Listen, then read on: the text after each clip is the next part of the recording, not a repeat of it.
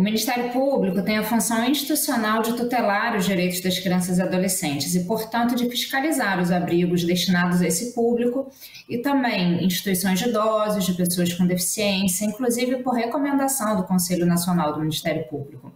Assim, a Promotoria de Infância de Niterói, ao fiscalizar o abrigo Almir Ribeiro Madeira, se deparou com diversas irregularidades. O abrigo, originalmente destinado a crianças e adolescentes, hoje acolhe sua imensa maioria adultos, adultos com deficiência.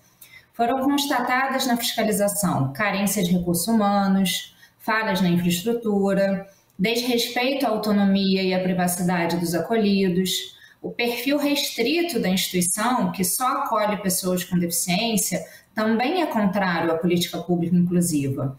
Havia o total isolamento dos residentes, que viviam em completo ócio e ostracismo, viviam mesmo apartados da sociedade e afastados de suas famílias.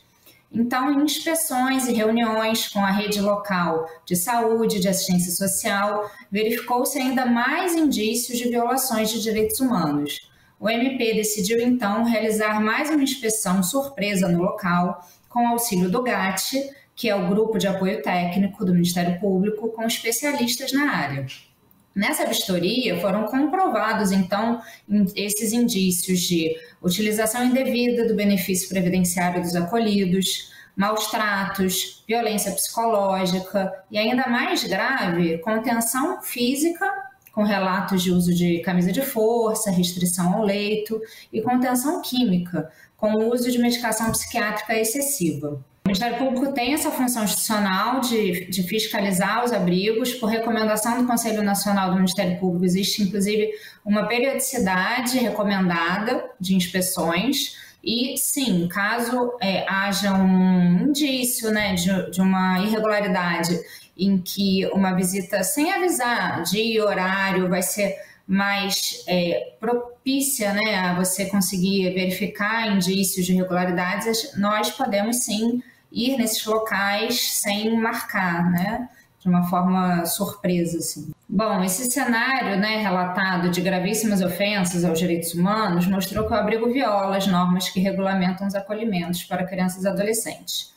E, diante de tudo que foi constatado, não há, na visão do Ministério Público, outra saída que não o fechamento do serviço de acolhimento no local, o que foi requerido na ação civil pública. A tutela de urgência ela se fez necessária para que cessem imediatamente as violações por um lado, proibindo o ingresso de novas crianças no local, que ficariam sujeitas às mesmas ofensas, e por outro, transferindo as que ali se encontram para abrigos adequados ao seu perfil, que respeitem as normas legais, preferencialmente em seus territórios de origem.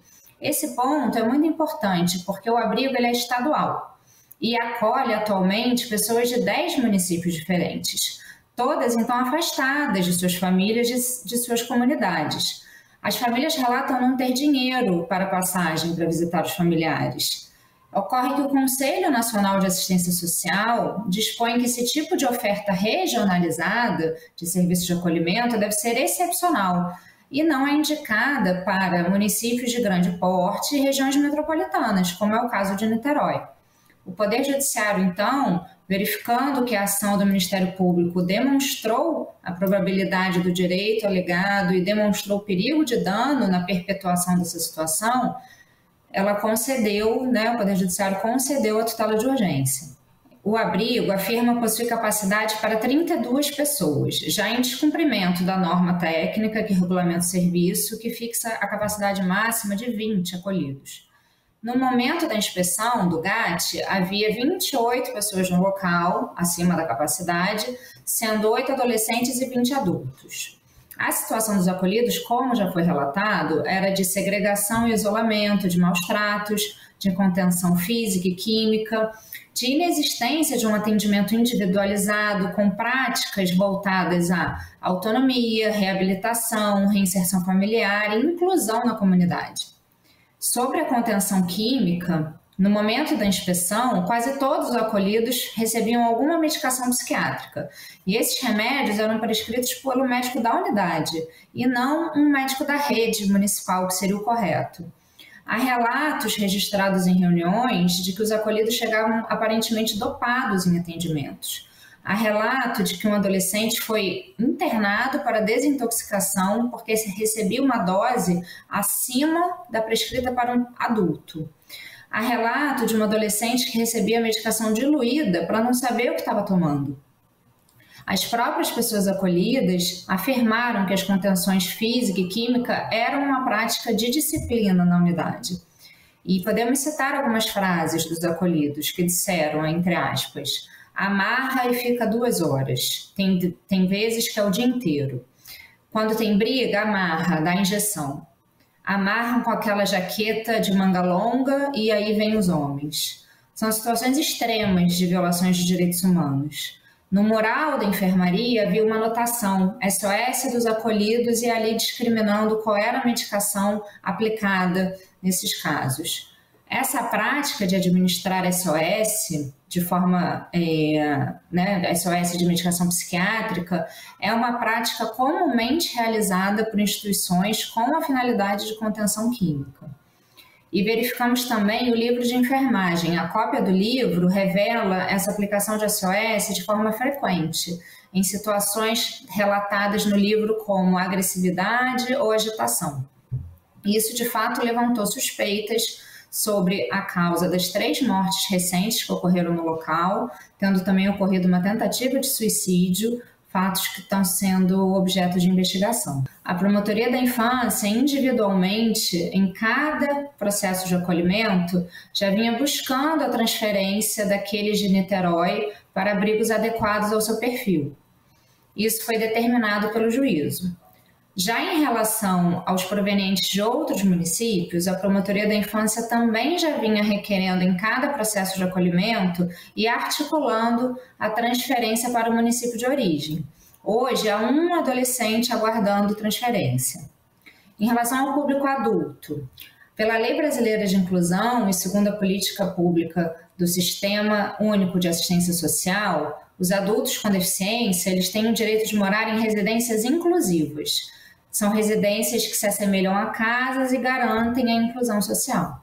A ação civil pública foi ajuizada contra o município de Niterói, que é o gestor do serviço de acolhimento no seu território, contra o Estado do Rio de Janeiro, por se tratar de um abrigo estadual, e contra a Fundação para a Infância e Adolescência, a FIA, e a Associação das Crianças Excepcionais de Nova Iguaçu, a SENE, que são cogestoras do abrigo em razão de um termo de convênio firmado.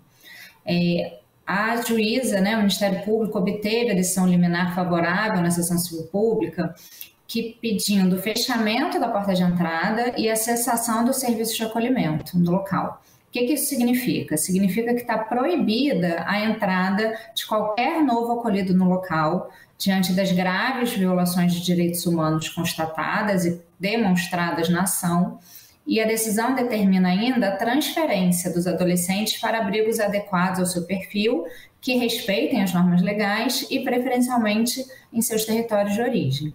Essa foi a decisão da juíza titular da Vara da Infância de Niterói, que com muita propriedade destacou que as crenças aos direitos dos acolhidos estavam demonstradas na ação e ressaltou que o abrigo atuava com total desrespeito ao ser humano, principalmente aqueles que necessitam né, de ações voltadas para a sua inclusão, são pessoas com deficiência.